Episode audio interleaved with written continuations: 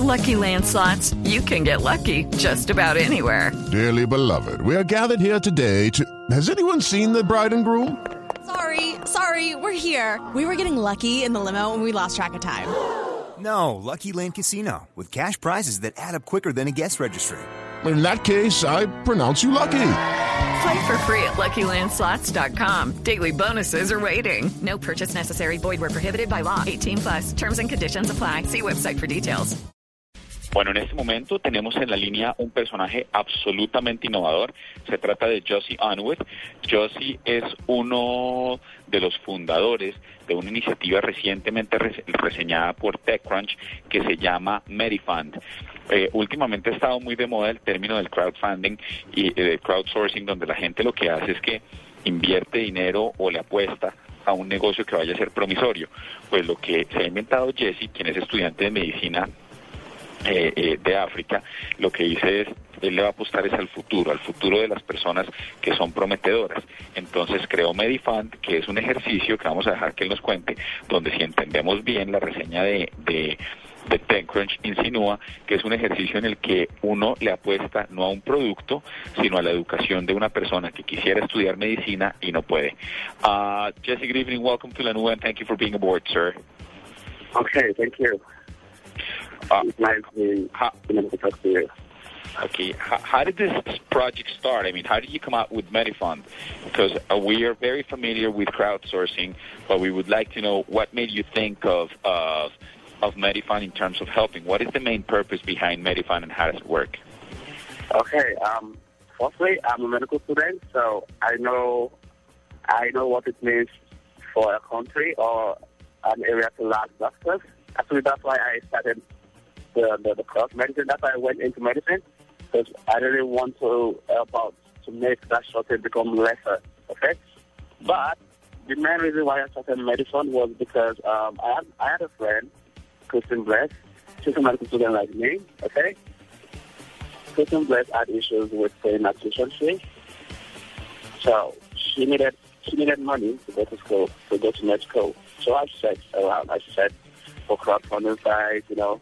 I tried Kickstarter, uh, Indiegogo, but there was no solution for medical students. Like there's no way for us to raise tuition fee for medicine. I'm like, okay, why not I start one myself, right? So I'm like, okay, I'm gonna go start a crowdfunding site for to fund medical students because I know there are a lot of medical students who have financial issues, and also I noticed that this will help create a lot of doctors around the world. So basically, that was the beginning of the idea of Medifund. Okay, let me translate, sir.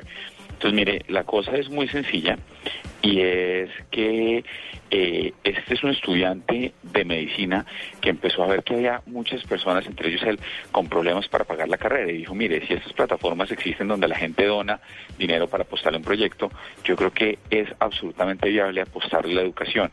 Entonces, lo que creó fue una plataforma a través de la cual la gente puede donar y el ejercicio es efectivamente tener más doctores en países del tercer mundo.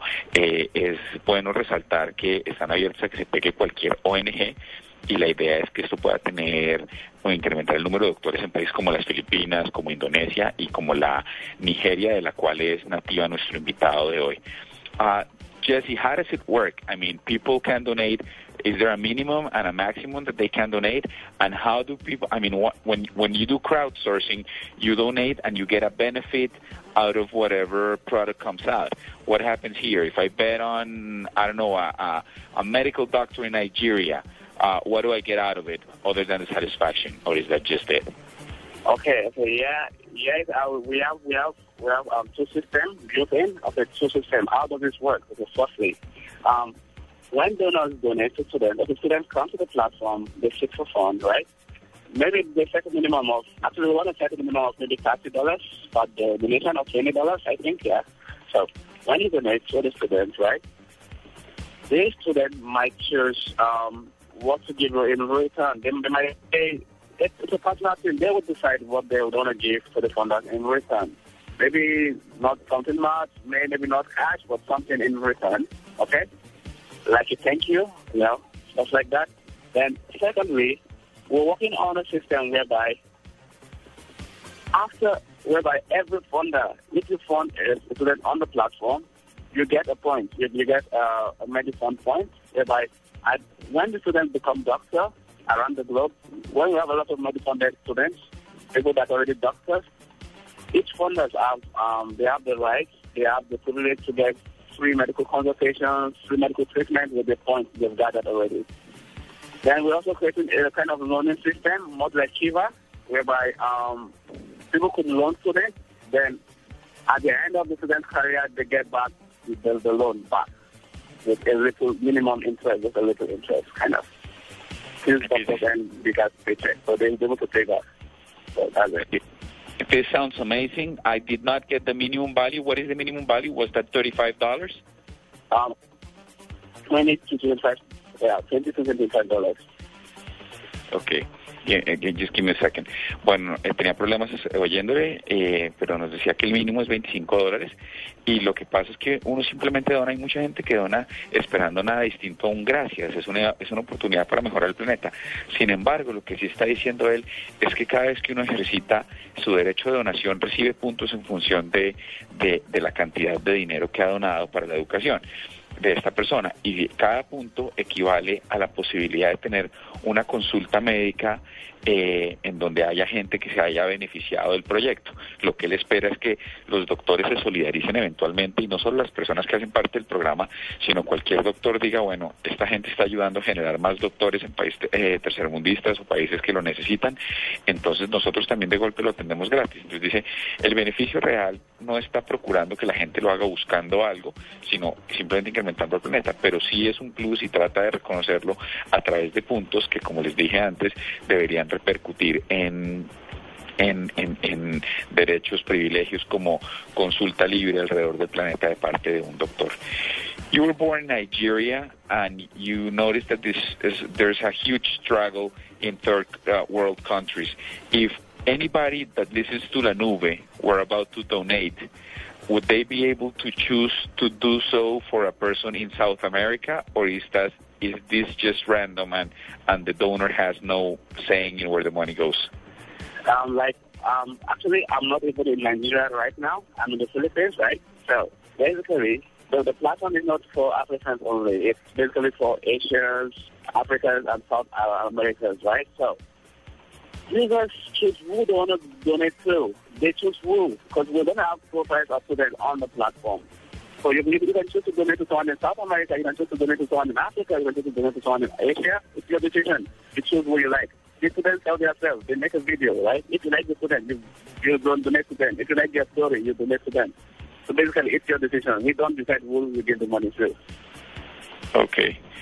Bueno, uno no, uno no exactamente decide dónde asigna el dinero, me corrige y me dice que él no está en África, sino que él está en este momento en las Filipinas y que está pensado principalmente para Asia y para, y para África en este momento y que la gente hace sus propios videos, así como cuando uno le muestran en crowdsourcing los productos en un video, aquí la gente hace sus videos y uno empieza a apostarle a una idea determinada y más o menos hacia allá es hacia donde inclina la donación, pero no escoge puntualmente a quién debe dar el dinero. Eh, quiero preguntar eh, yo le preguntaba, perdón que no traduce la, la pregunta, era que si, que cómo funciona el ejercicio y que si uno podía escoger en un determinado momento eh, a quién le daba el dinero o si yo estoy donando desde América Latina, si pueda mandarlo a un personaje latino o una región en particular. Y pues esa fue la respuesta a la que ya les dije. Por último, me gustaría saber cómo se pueden vincular instituciones académicas. Es decir, es factible que, que, que instituciones académicas donen becas en lugar de dinero. Uh, one last question: uh, Is it possible for for universities or academical entities to donate, not in terms of money, but in terms of scholarship? Would that be good as well? Yeah, yeah. Actually, that's that's the thing about this. Okay, we we we're just a platform that is bridging the gap, right? So we'll have students on the platform. We plan to even work with universities and NGOs to, to link the students up to those universities. So, yeah, universities could give students on the on the platform scholarship.